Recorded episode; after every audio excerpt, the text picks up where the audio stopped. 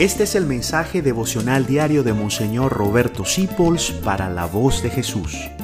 Queremos que la sangre de Cristo no se derrame en vano. A nuestro Señor Jesucristo, santo traumatizado, lo llaman varón de dolores. Pero eso no te avergüenza ni te extrañas de que el dolor esté en tu vida, porque estuvo presente en la vida de nuestro Señor. Y lo más cruel fue la pasión. La pasión fue trauma físico al tope corona de espinas, latigazos, clavos, humillaciones. Pero no solamente el, trauma físico, el trauma espiritual. ¿Tú te imaginas lo que fue para Jesús escuchar al pueblo?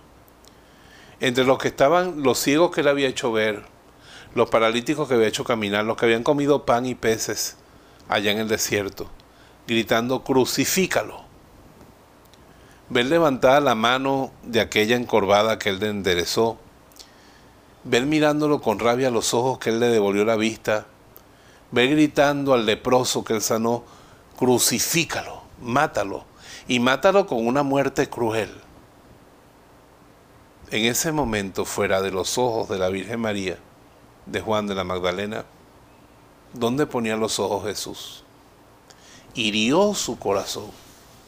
Pueblo mío, dice la Biblia, ¿qué te he hecho? ¿En qué te he ofendido? Respóndeme. Y sin embargo el corazón de Jesús, en vez de odiar, de maldecir, los redimió.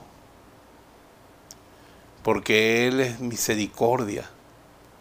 Y los vio y dijo el Señor, lo dijo el Señor, que sentía por ellos compasión, porque no eran más que ovejas sin pastor. Ese Jesús crucificado que dijo al ser alzado entre el cielo y la tierra, Padre, perdónalos. Es que no saben lo que hacen. Venció el mal con el bien. Y a ti a mí nos está pidiendo en estos devocionales insistentemente que no nos dejemos vencer por el mal, sino que lo venzamos con el amor y el perdón. Y los ojos fijos en ese que dice en la cruz, Padre, perdónalos porque no saben lo que hacen. Que Él nos bendiga en el nombre del Padre, del Hijo y del Espíritu Santo. Amén. Gracias por dejarnos acompañarte.